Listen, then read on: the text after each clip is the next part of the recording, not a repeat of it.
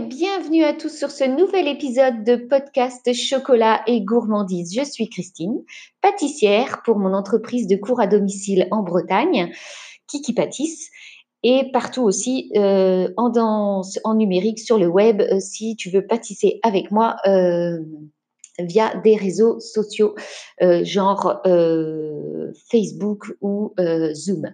Voilà. Donc, ce podcast, pourquoi je l'ai créé? Eh bien, pour vous donner des astuces, des conseils pour un petit peu plus maîtriser la pâtisserie et pourquoi pas d'en savoir un petit peu plus au moment de votre CAP parce que tu peux le réécouter en boucle. Voilà, voilà. Donc, on va s'asseoir un petit instant, on va se prendre un petit café, un gâteau, ce qu'on veut. Et puis, c'est parti pour ce nouvel épisode qui aujourd'hui et sur le thème du cacao. Alors, le cacao, qu'est-ce que c'est? Eh bien, écoute, on va commencer par euh, retourner à ses origines. Donc, le cacao, il est d'origine amérindienne. C'est, euh, il existe, euh, il existe depuis l'origine des civilisations humaines en Amérique centrale. Sa fabrication industrielle, elle date à peu près du 19e siècle. Il est euh, originaire euh, des forêts tropicales de l'Amérique centrale et surtout il est consommé dès la préhistoire. Le cacaoyer est considéré comme l'arbre des dieux. Son nom latin du genre botanique cacaoyer, euh, eh bien, théobroma signifie nourriture des dieux. c'est pour ça, je savais que c'était pour ça que j'aimais le cacao. Et il était cultivé par les Mayas et les Aztèques. Donc ces peuples-là, ils consomment les fèves de cacao sous forme de breuvage appelé chocolat, eau amère.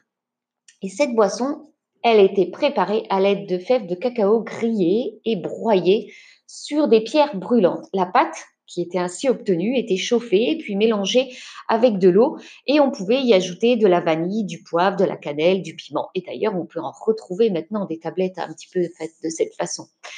Et euh, il y avait même aussi euh, de la farine de maïs. Donc cette boisson qui était reconnue nourrissante et fortifiante, hein, eh bien, on, a entendu parler de cette d'une légende aztèque qui dirait que aussi la sagesse et le pouvoir venaient que l'on euh, lorsque l'on mangeait ce fruit du cacaoyer, le chocolat.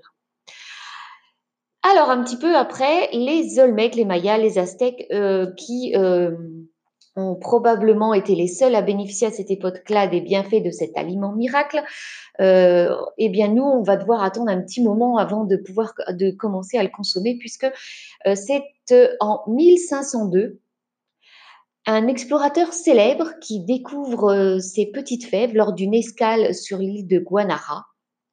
Mais il va les confondre avec des crottes de chèvre. Qui sait et qui sait qui a confondu ça? C'est Christophe Colomb. Non mais des crottes de chèvre quoi. Bah oui, effectivement, c'est vrai que si ça tombe de sa cabosse, c'est vrai que ça a cette petite particularité. Enfin bref, c'est que 26 ans plus tard que cet aliment miracle a fait son entrée en Europe. Donc la vraie valeur de cet or brun, ne sera réellement révélé que par Hernán Cortés, qui, après l'avoir dégusté à côté, tout près de l'empereur aztèque Moctezuma en 1519, va le ramener à la cour d'Espagne en 1528. Ce roi d'Espagne raffole du coup de cette nouvelle boisson. Il le boit épais, presque sirupeux, mousseux.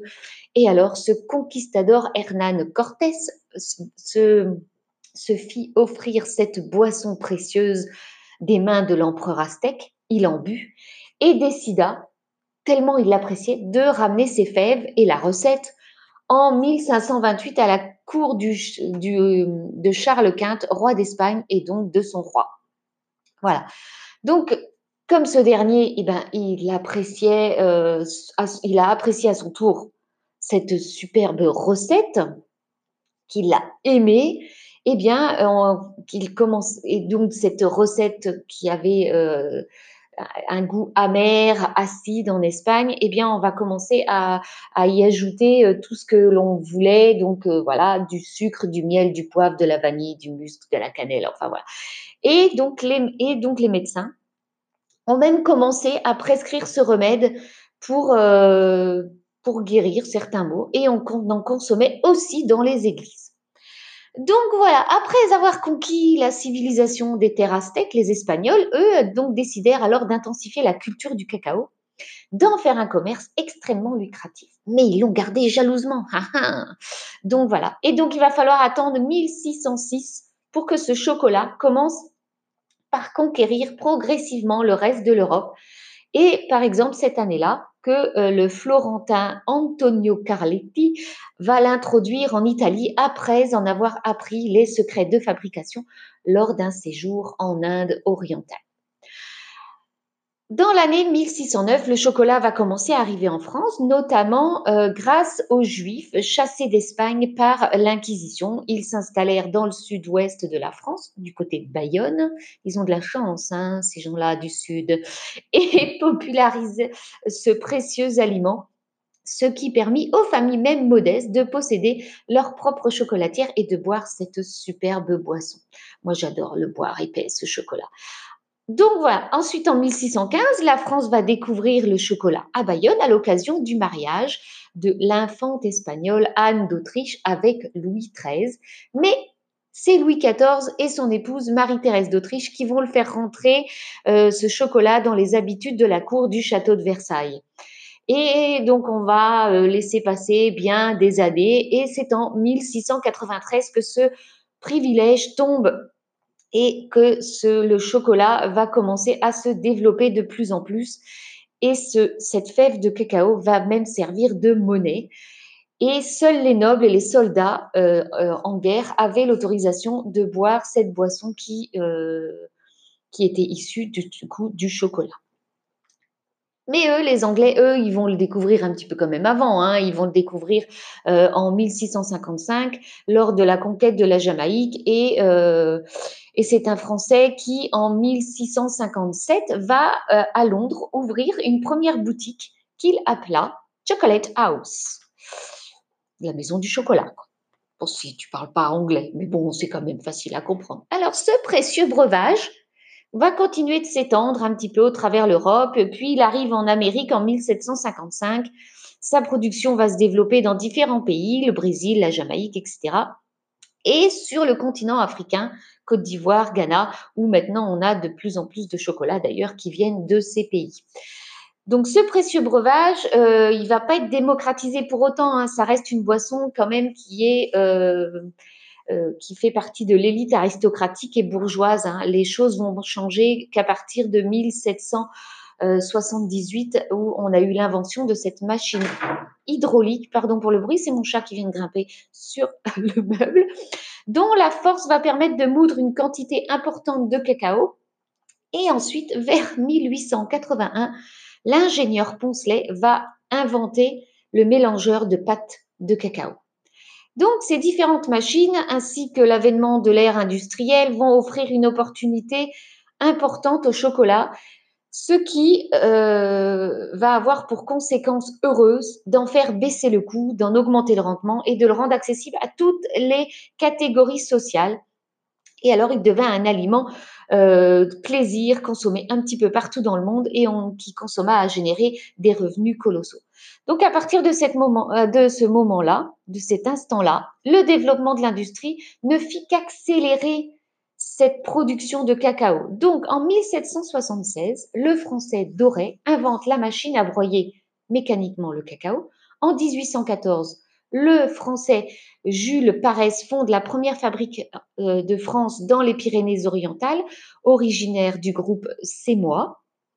En 1815, le Hollandais Conrad Johansson van Houten ouvre sa première usine, dont on connaît le cacao Van Houten, très très bon cacao. En 1821, c'est l'anglais Cadbury qui va produire le premier chocolat noir à croquer afin de répondre aux besoins de l'industrie. Les cacaoyers, du coup, sont introduits en Afrique et les premières plantations vont être installées. En 1824, le chocolat suisse Suchard ouvre sa première usine. On connaît toutes les chocolats Suchard. Voilà. Et ensuite, en 1828, une deuxième euh, usine va ouvrir, la première usine de couleur qui, durant euh, de quelques années, euh, avec l'Hollandais Conrad et Van Houten, vont déposer un brevet pour ce chocolat en poudre. Il est alors le premier à inventer le procédé qui permet de séparer le tourteau, donc le cacao maigre, pardon, du beurre de cacao. En 1830, Kohler invente le chocolat aux noisettes. En 1847, eh bien, la société anglaise Fry commercialise celui-ci en tablette. En 48, Victor Auguste Poulain, Poulain, ça te dit quelque chose, ouvre une chocolaterie industrielle à Blois. En 1856, Jack Close ouvre sa première fabrique euh, au Glockle en Suisse. En 62, la chocolaterie One Tree ouvre ses portes en Angleterre. En 68, c'est au tour de la chocolaterie Tobler en Suisse. En 70, Émile Meunier ouvre une usine moderne de production de chocolat à Noiselle en Seine-et-Marne. Cette usine, aujourd'hui classée monument historique, a permis de réduire le coût de cet aliment plaisir en France. Euh, merci Émile Meunier, parce que moi j'adore le chocolat. Hein.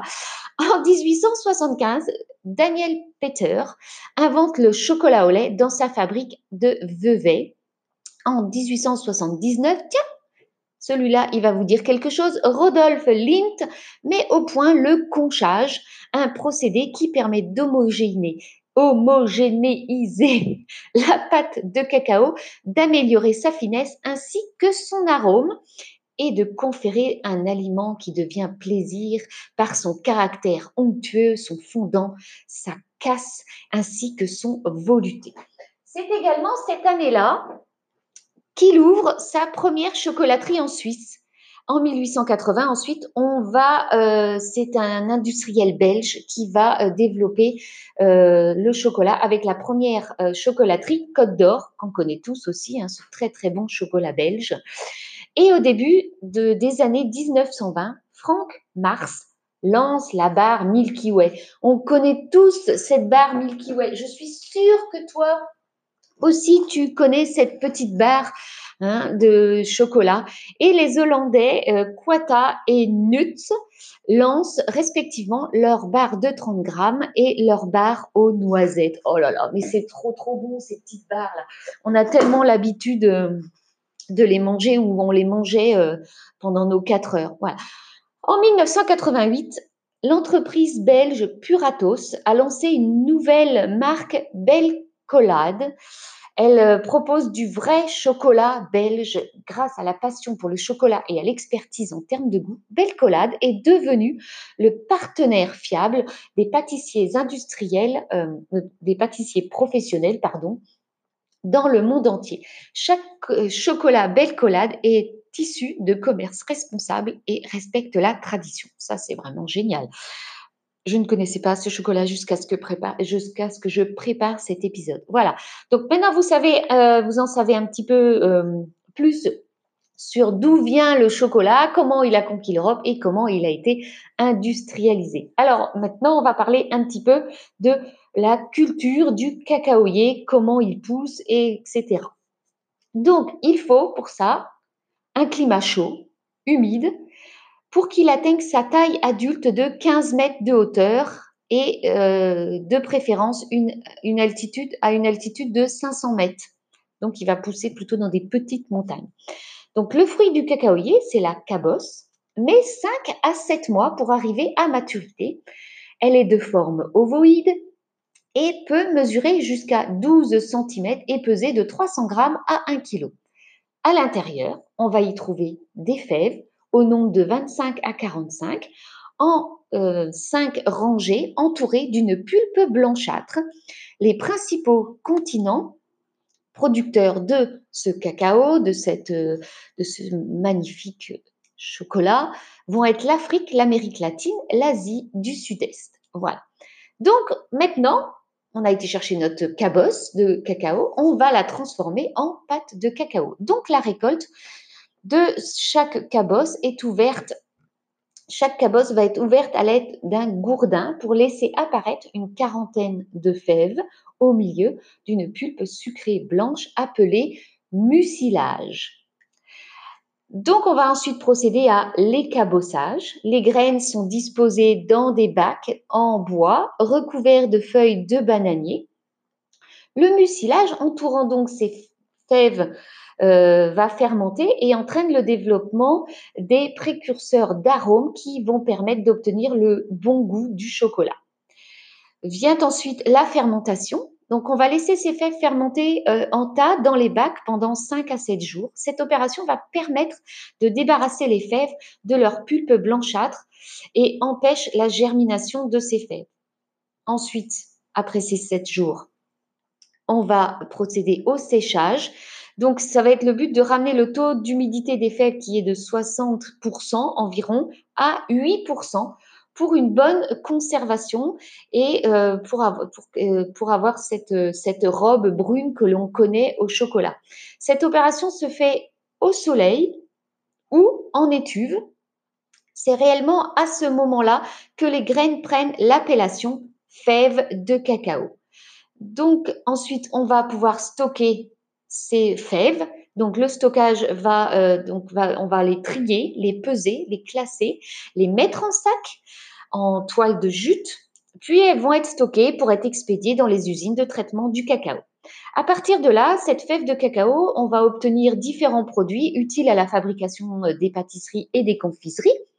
Donc la pâte de cacao, le beurre de cacao, la poudre, le chocolat, la pâte à glacer, donc, ça va nous permettre euh, d'obtenir pas mal de, produits. Donc, la pâte, de cacao est obtenue à partir de fèves torréfiées, réduites en pâte et qui contient euh, environ 50 à 60% de matière grasse. Donc ensuite, de la pâte de cacao, on veut obtenir du chocolat. Donc le chocolat, lui, va être obtenu à partir de cacao en grains, en poudre ou en pâte et de sucre avec ou sans beurre de cacao. Voilà. Mais euh, avant tout ça, là, euh, on va parler, euh, il y a aussi le nettoyage des fèves. Donc, c'est la première transformation en usine par un système de tamis. On va éliminer tous ces corps étrangers, ficelles, morceaux de cabosse, les fèves agglomérées ainsi que les poussières. Et on va commencer le concassage et la torréfaction. Donc, les fèves vont être projetées à grande vitesse dans un concasseur afin de les éclater d'éliminer l'enveloppe euh, des fèves et les éclats de cacao sont ainsi obtenus sont appelés les nips de cacao. Donc ou euh, le gruet, c'est un petit peu la même chose, qui est très très bon. Moi j'adore ça. Ensuite, on va passer au broyage et à l'affinage. Donc les nips de cacao sont ensuite broyés dans plusieurs moulins successifs afin d'obtenir une pâte très fine et très fluide appelée liqueur de cacao ou masse de cacao. Sous cette influence de la pression et de la température, les nips de cacao, qui sont riches en beurre de cacao, deviennent liquides lors de cette opération. Ensuite, donc, avec le broyage, la pâte de cacao, la pâte de chocolat sortant de ce mélangeur est dirigée vers des broyeuses qui réduisent la taille des particules de chocolat à 20 microns. Euh, on les voit pas, quoi. En gros, il faudrait, il faudrait un microscope. Mais cette étape, elle est essentielle pour permettre d'obtenir toute la finesse du chocolat. Ensuite, on va tout ça, on va le malaxer. Et pour obtenir ce chocolat, on va mélanger, euh, on va le mélanger à d'autres ingrédients, euh, d'autres ingrédients à cette liqueur de cacao. Donc, par exemple, le chocolat noir, lui, va être composé de liqueur de cacao, de sucre et de beurre de cacao. Le chocolat au lait, prends des notes. Hein. Donc, le chocolat au lait euh, est composé de liqueur de cacao, de sucre, de beurre de cacao et de lait en poudre. Et le chocolat blanc est composé de beurre de cacao, de sucre et de lait. Lui, il n'a pas de liqueur de cacao. Donc ensuite, voilà, il y a aussi cette étape qu'on appelle le conchage. C'est la phase ultime de la préparation de la pâte de chocolat. Donc le chocolat en sortant du broyage, il est transporté vers des gros mélangeurs appelés conches qui vont malaxer pendant de nombreuses heures ce chocolat. Cette opération, elle a plusieurs rôles dans l'élaboration du chocolat. C'est qu'elle va éliminer les acides volatiles formés lors de la fermentation des fèves, faire développer les arômes du chocolat, cette bonne odeur que l'on aime tant, et fluidifier la masse de chocolat afin de le rendre liquide, ce qui permet le moulage. Et puis le tempérage. D'ailleurs, on va en parler un petit peu après. Le chocolat tempéré est envoyé euh, vers une mouleuse qui développe le chocolat, euh, qui dépose le chocolat pardon, dans des moules et forme nos belles tablettes qui ensuite vont automatiquement être habillées de leur emballage. Donc, une fois qu'on les a moulées, euh, on va les faire refroidir et puis les démouler, les conditionner et puis les stocker. Donc voilà, donc on a dit tout à l'heure, hein, si, euh, euh, si, ça n'a pas été retenu, si ça n'a pas eu le temps de noter, le chocolat blanc ou ivoire contient uniquement du beurre de cacao, mais il n'a aucun cacao.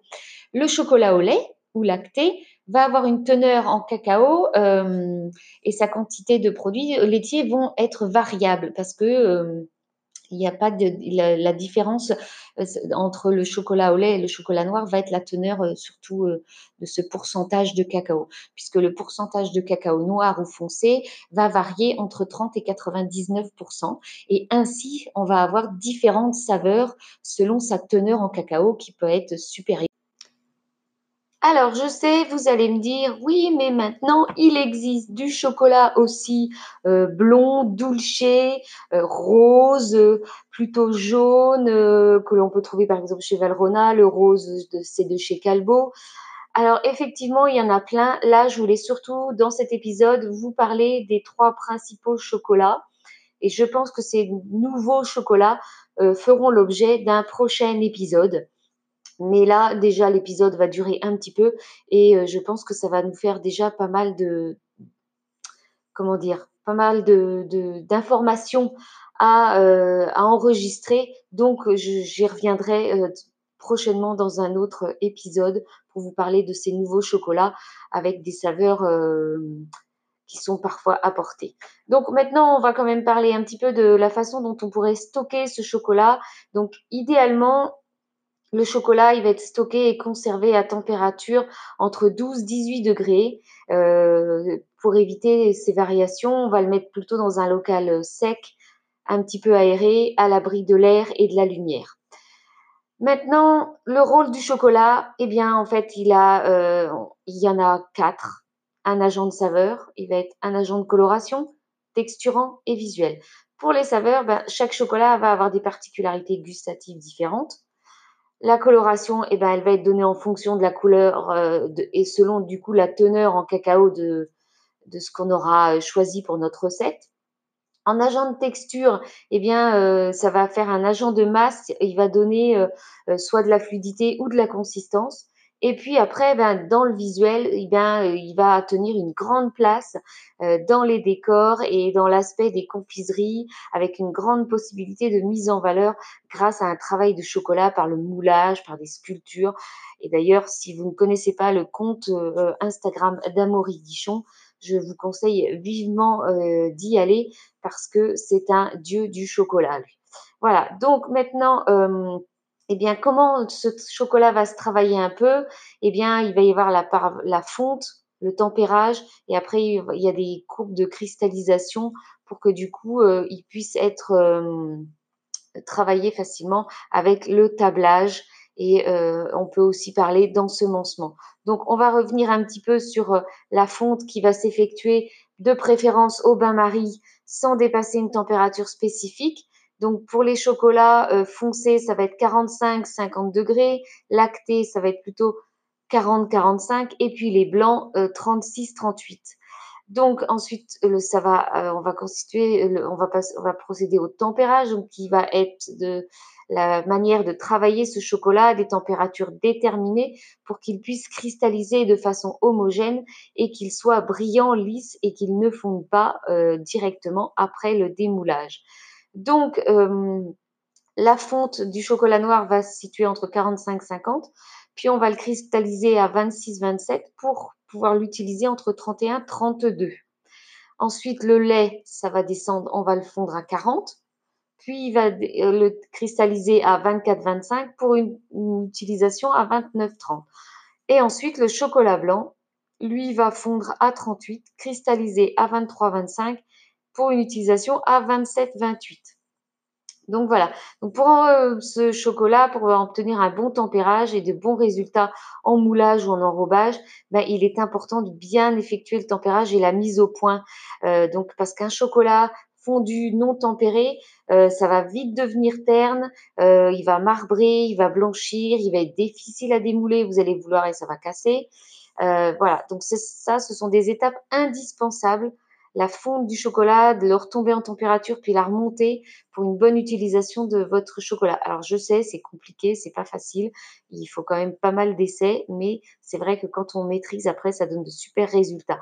Donc après, sinon, on a aussi le, la méthode de tablage. Donc ça, c'est vraiment euh, utilisé par des grands professionnels. Et cette méthode, elle est assez rapide, mais relativement délicate parce qu'en fait, il faut le faire souvent euh, sur un espace dédié, type du marbre, où on va quand même mettre un petit bord pour éviter que ça tombe partout. Et qu'il faut bien respecter les températures de fonte de chaque chocolat. Et euh, du coup, ben, on va le faire au bain-marie en règle générale parce qu'on n'aura pas, par exemple, de tempéreuse. Et du coup, il faut vraiment faire attention. Mais euh, c'est vraiment pas, enfin, c'est pas le côté le plus facile hein, euh, de, ce tempérage du chocolat. Après, sinon, euh, dans des étuves, euh, l'idéal, c'est que du coup, vous allez l'avoir directement à la bonne température parce qu'en fait, il va d'abord le fondre et puis il va l'amener vite fait, enfin vite fait. Ça prend du temps, mais il va l'amener à une bonne température pour être travaillé facilement. Moi, je vous conseille, je vous déconseille, pardon, le micro-ondes parce que euh, ça peut vite le brûler. Et si vous voulez vraiment l'utiliser, le micro-ondes, faut aller euh, vraiment à puissance minimum. Alors après, et pour refroidir le chocolat, eh ben, il y a une méthode qui peut être très facile pour provoquer la cristallisation, c'est de procéder à une partie, euh, et eh bien de prendre une partie de ces matières grasses et donc du coup, par exemple, vous faites fondre trois quarts euh, de votre chocolat euh, et du coup, vous rajoutez un quart pour le reste pour homogénéiser et pour refroidir euh, un, refroidissement euh, parfait.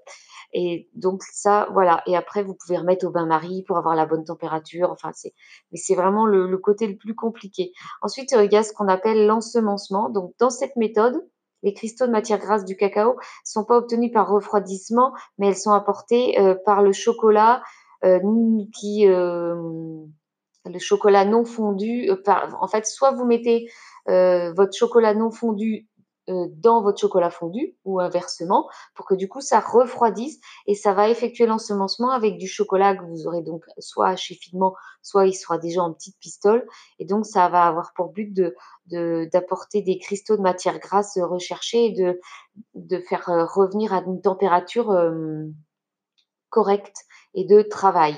Donc la proportion souvent c'est deux tiers, un tiers. Donc deux tiers de chocolat mais à faire fondre à la température recommandée, puis d'ajouter un tiers du chocolat euh, hors du feu pour faire fondre euh, et euh, arriver à une température que l'on recherche. Ensuite, on peut faire de l'ensemencement avec du beurre de cacao micrio. Alors, le beurre de, le beurre de cacao micrio, c'est un beurre de cacao réduit en poudre concentré en cristaux. Alors, c'est pas toujours facile à trouver. Hein. On peut en trouver dans les magasins type métro ou les magasins professionnels, mais souvent c'est vendu en boîte de 1 kg. Alors, peut-être que sur certains sites, hein, euh, type Cuisine Shop, euh, Meilleur du Chef, euh, Cuisine Addict, ce genre de choses, vous allez trouver par petite quantité. Mais j'avoue que je n'ai pas, je n'ai pas, je n'ai pas cherché, mais je suppose que ça peut exister ou c'est, c'est peut-être un filon pour eux. Voilà. Enfin bref, euh, on n'en est pas là, on ne parle pas de ça. Ensuite, on va maintenant du coup parler un petit peu de la composition nutritionnelle euh, d'un chocolat qui va quand même dépendre aussi en fonction des ingrédients qui vont être mis en œuvre lors de sa fabrication, euh, comme le pourcentage de cacao, les différents ajouts qui peuvent être du lait ou de matière type noisette, fruits secs euh, euh, ou de fruits séchés. Euh, mais voilà, il faut savoir qu'en effet, euh, un cacao, euh, plus il est un chocolat, plus il est riche en cacao, plus il va être riche en matière grasse, mais aussi moins sucré. Parce qu'ainsi un chocolat noir, plus il va être riche en lipides car il contient plus de cacao et de beurre de cacao qu'un chocolat au lait qui lui sera plus sucré parce qu'il va être composé de sucre ajouté mais ainsi que du lait et dans le lait il y a du il y a un sucre naturel mais ça c'est pareil c'est un sujet qu'on abordera ou que j'aborderai euh, peut-être dans un prochain podcast hein. voilà donc le chocolat blanc lui quant à lui ben il est très sucré parce qu'il contient pas du tout de cacao mais que du beurre de cacao additionné à du sucre. Donc euh, voilà, donc il faut euh, euh, ça, c'est quand même un, produit important. Et après, il, y a aussi évidemment des protéines végétales qui sont apportées par la de cacao, mais aussi qui peuvent être apportées par la poudre de lait. Ça représente à peu près 5 à 10% dans le chocolat. Ensuite, euh, la matière grasse va être à peu près euh, euh, va représenter à peu près 30 à 42% euh, du chocolat parce qu'elle va provenir du beurre de cacao et de la pâte de cacao. Mais leur quantité va évidemment varier en fonction de la teneur du cacao dans le chocolat et en fonction ou non de la présence de lait en poudre. Euh, après, il faut savoir aussi quand même que le chocolat contient peu de cholestérol, il contribue même à son élimination par l'acide stéaérique euh, du beurre de cacao qui libère dans l'intestin plus de 70% euh, de cet acide en y participant. Le cholestérol, lui, du coup, contenu principalement dans les matières grasses d'origine animale, ben, là, c'est pas le cas puisque le beurre de cacao, c'est végétal. Donc ensuite, il va nous apporter en sucre 33 à 58% selon évidemment la fabrication de, de, de, notre tablette de chocolat ou de notre de nos petites pistoles. Hein. Mais le chocolat, en tout cas, après, par exemple, euh, il est aussi riche en fibres, mais encore plus le chocolat noir, parce que euh, pour, euh, eh bien pour à peu près, ça varie entre 7 à, 13 grammes pour 100 grammes. Mais par exemple, pour le chocolat noir, ça va être 12,6 grammes. Le chocolat, le chocolat au lait, le chocolat noir à 40% de cacao, lui par exemple, pour du chocolat pâtissé que vous allez trouver en grande surface, c'est que 7,3 grammes. Ensuite, euh, l'avantage par contre de, ce chocolat noir, eh bien, c'est qu'il est riche en fibres qui permettront de réguler le transit intestinal qui va être apporté par la pâte de cacao. Donc, plus votre chocolat est riche en cacao, plus il est riche en fibres, alors que le chocolat au lait, lui, va avoir moins de fibres. Donc, bon, bah, ben, si on a des problèmes intestinaux, ben, manger du chocolat noir. C'est quand même l'idéal, quoi. En plus, il est aussi riche en magnésium et le magnésium, c'est bon pourquoi? C'est bon pour notre fonctionnement de système nerveux. Donc, tout ce qui est euh, ben, mémoire, ce genre de choses, c'est vraiment top. Tout ce qui est euh, à la contraction des muscles. Donc, même au niveau quand vous avez des crampes, des crampes régulières, manger du chocolat noir. C'est très très bon, ça évite les crampes. Parce qu'il faut savoir quand même qu'il peut avoir 206 mg à peu près pour 100 g de chocolat. Alors je parle pour un chocolat à 70% euh, de matière grasse. Hein. Ensuite, il va être composé euh, de potassium. Ça va être bon pour le cœur. Il va, être, euh, il va avoir du fer qui va être bon pour nos globules rouges. Euh, donc du coup, c'est quand même pas mal. Et le cacao est quand même l'un des principaux aliments riches en fer d'origine végétale. Donc ça, c'est génial. Euh, ensuite, euh, il a aussi euh, du calcium quand il est apporté dans le chocolat au lait ou le chocolat blanc. Il nous apporte quand même une quantité non négligeable par le lait en poudre, hein, puisque ça va être un des ingrédients principaux de sa fabrication. Et on sait tous que le chocolat, euh, enfin le calcium du, moins, joue un rôle fondamental dans notre fonction euh, cellulaire et dans la constitution de nos os et de nos dents. Donc voilà. Ensuite, il y a aussi ben, du phosphore qui est présent dans toutes les cellules de notre organisme et qui constitue une bonne trame et euh, pour le calcium, enfin une bonne trame minérale des os et du coup apportée par le calcium et le phosphore. Donc les deux sont complémentaires et ça c'est top. Et ensuite, il y a également du cuivre dans notre chocolat, qui va être essentiellement la synthèse de, des protéines qui, dans l'absorption du fer et ainsi que dans la formation des globules rouges. Donc, tous ces petits nutriments, ces oligo-éléments, tout ça, ça se complète. C'est quand même génial. Le chocolat, c'est quand même un aliment euh, euh, de choix. Mais c'est pour ça qu'on disait au début de cet épisode que c'était un aliment qui était très souvent, euh, bah, au départ, consommé par la bourgeoisie, puisque c'était quand même un aliment quand même assez cher et on comprend pourquoi, vu comment euh, il nous apporte de, très bonnes choses pour notre corps. Donc après, en fait, il faut aussi savoir que, eh il contient un grand nombre de substances antioxydantes qui piègent ou neutralisent les radicaux libres responsables de l'oxydation. Donc, il protège notre organisme. Et donc, en effet, parce que l'oxygène que nous respirons permet de faire fonctionner nos organes, mais entraîne aussi la production d'un grand nombre de radicaux qui attaquent nos cellules. Donc, comme il a les principaux antioxydants euh, que contiennent ce cacao sont les flavonoïdes et certains minéraux comme le cuivre et le manganèse, eh ben, en fait, est-ce que on pourrait pas se dire que le chocolat pourrait être un super antiride? Donc, ben, mangeons du chocolat, quoi. C'est, enfin, voilà. Après, il a, euh, il a d'autres, euh, il a du, il a d'autres particularités. Il a du euh, polyphénol, comme dans le thé vert et dans le vin rouge, il y en a aussi un petit peu. Il a des méthylxanthines, qui sont des molécules naturelles retrouvées dans des plantes stimulantes, hein, comme je, disais, le thé ou le café, et puis le cacao. Et puis, il a aussi il y a de la euh, théobromine qui est retrouvée dans le cacao aussi et que c'est considéré comme une substance euh, qui nous permet un, un, meilleur éveil de notre système nerveux, euh, améliorant du coup aussi nos performances musculaires. Donc franchement, bah, mangeons du chocolat, hein, moi je le dis. Hein. Le chocolat, c'est notre, ami. Hein. Donc il a aussi, produit aussi des endorphines, euh, une autre substance euh, naturelle qui est aussi euh, sécrétée par notre organisme aux propriétés euphorisantes, psychostimulantes et antidépressives. Donc voilà. Donc en fait, le chocolat est vraiment notre ami.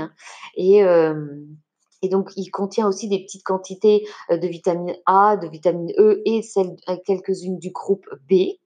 Et euh, donc, le chocolat, eh bien, c'est un aliment riche mais euh, qu'il ne faut vraiment pas négliger. Il est quand même bon, évidemment, à consommer avec modération parce qu'après, ben, on va se taper une crise de foie. Ben là, c'est pas génial, hein. mais c'est quand même, il est indispensable à notre fonctionnement de l'organisme et du coup, il, il est riche de, plein de choses pour nous, quoi. Mais il faut faire attention parce que il y a quand même un petit peu de calories. Donc voilà. Mais après, du coup, maintenant, on va quand même parler un petit peu de comment il faut le choisir ce chocolat parce que c'est pas tout. Donc le chocolat, un chocolat de qualité, il va être lisse, luisant et il va se casser d'un coup sec. Alors qu'un chocolat de moindre qualité, premier prix ou quoi que ce soit, ben, il va être plutôt grumeleux et recouvert d'une poudre blanche et du coup il s'émiette plutôt que de se casser. Mais franchement, faites le test. Hein. Euh, c'est impressionnant. Moi, j'ai déjà fait le test on voit tout de suite la différence. Hein. Donc évidemment, il y a de nombreux ingrédients, comme on a dit, qui rentraient euh, dans euh, la composition de notre chocolat, euh, comme le lait, les émulsifiants, les agents de conservation. et puis ensuite, bah, quand on confiserie chocolatée qui ne contiennent bien souvent qu'un soupçon de cacao, eh ben, il vaut mieux les éviter. Et donc vraiment vérifier et essayer de savoir quand vous achetez du chocolat, si c'est pas chez un très bon chocolatier de votre quartier, je parle pas des grandes marques, hein, eh bien, essayez de savoir la teneur en cacao qu'il utilise parce que c'est important et vous verrez que vous trouverez vraiment une différence à manger un très très bon cacao, un très très bon chocolat plutôt que même les chocolats que l'on va trouver en grande surface, même s'il y a des très très bonnes marques. Hein. Et donc, il faut savoir quand même qu'un chocolat qui va être certifié biologique ne contiendra que des ingrédients issus d'agriculture ou d'élevage biologique, que ce soit le lait qu'ils ont y rajouté ou le sucre. Donc voilà. Et donc, on, en a déjà parlé un petit peu dans, cet épisode. Le chocolat, on va le trouver sous différentes formes, hein. en poudre, en tablette, en barre. Il peut être noir, blanc ou lait. Et puis maintenant, bah, je l'ai dit tout à l'heure, et ça sera sûrement le sujet d'un prochain épisode, rose, jaune, selon euh, les marques et selon euh, s'il a eu des arômes d'ajouter. Mais il va aussi, euh, on va le trouver aussi avec pouvant contenir des fruits type oléagineux, des céréales, des fruits secs euh, ou des fruits séchés, euh, par exemple. Donc voilà. Maintenant, au niveau conservation, on en a parlé un petit peu tout à l'heure. Hein, ça c'est voilà, il va être recommandé de ne pas le conserver au réfrigérateur, sauf s'il fait très chaud. Et si vous le conservez au réfrigérateur, c'est que vous allez sûrement l'utiliser pour le faire fondre. Donc là, euh, voilà. Mais après, il faut plutôt le garder dans son emballage d'origine, dans un endroit frais, à l'abri de la lumière, de l'humidité, et euh, dans ces conditions, vous pouvez le conserver maxi, vraiment un an. Et ensuite, ben, on le sait, hein, puisque nous, on, utilise beaucoup le chocolat ben, pour le manger, mais pas que, parce qu'en fait, il peut rentrer dans des, beaucoup de recettes comme les mousses, les crèmes, les gâteaux, des sauces, des glaçages, dans le caramel, euh, de, pour faire des truffes, pour faire des ganaches de macarons, dans des tartes, des soufflés, des charlottes, pour les profiteroles, pour les glaces et, et j'en passe, hein, parce que on peut, c'est le chocolat, euh, vous pouvez le mettre dans des recettes salées aussi, vous pouvez, enfin franchement, c'est dans les recettes, euh, bah, du coup, dans nos recettes sucrées. Et voilà, donc ces préparations, euh, bah, vous allez les utiliser. Enfin, tout ça, ça va être utilisé dans différentes recettes. Mais euh, le conseil que je vais pouvoir vous donner, bah, toutes ces recettes, après, vous allez aussi pouvoir l'utiliser dans le chocolat chaud. Mais ce que vous pouvez faire, et si vous l'utilisez par exemple dans un chocolat chaud ou même dans vos recettes, c'est d'essayer de réduire la quantité de sucre ou de l'éliminer entièrement parce que vous allez voir qu'on s'habitue très vite au goût du chocolat amer, qu'on retrouve cette, euh, ce goût de ce chocolat qu'on aime tant. Et puis ainsi pour le système digestif, ça va quand même être comme ben, vraiment mieux, quoi, parce que vous allez, euh, vous allez apprécier euh, cette vous allez apprécier son goût, quoi. Donc, donc vraiment, c'est, c'est génial. Donc voilà, ben, je vous remercie, l'épisode est fini. Je vous remercie de l'avoir écouté jusqu'au bout parce que ça a été un épisode un petit peu plus long que les précédents. Euh, si vous avez envie de me soutenir, eh bien n'hésitez pas à aller laisser euh, un 5 étoiles sur Apple Podcast. Et puis si vous n'êtes pas euh, Apple, eh bien euh, il y a Spotify, il y a plein d'autres plateformes. Vous pouvez le partager euh, sur votre Instagram, sur Facebook. Et puis ça me ferait vraiment plaisir et ça m'aiderait à me faire connaître. Et puis n'hésitez pas à me laisser une petite dédicace, un commentaire, je serais ravie. Et je vous souhaite une très bonne fin de journée, une très bonne journée, une très bonne matinée selon le moment où vous allez m'écouter. Et je vous dis à très très vite. We'll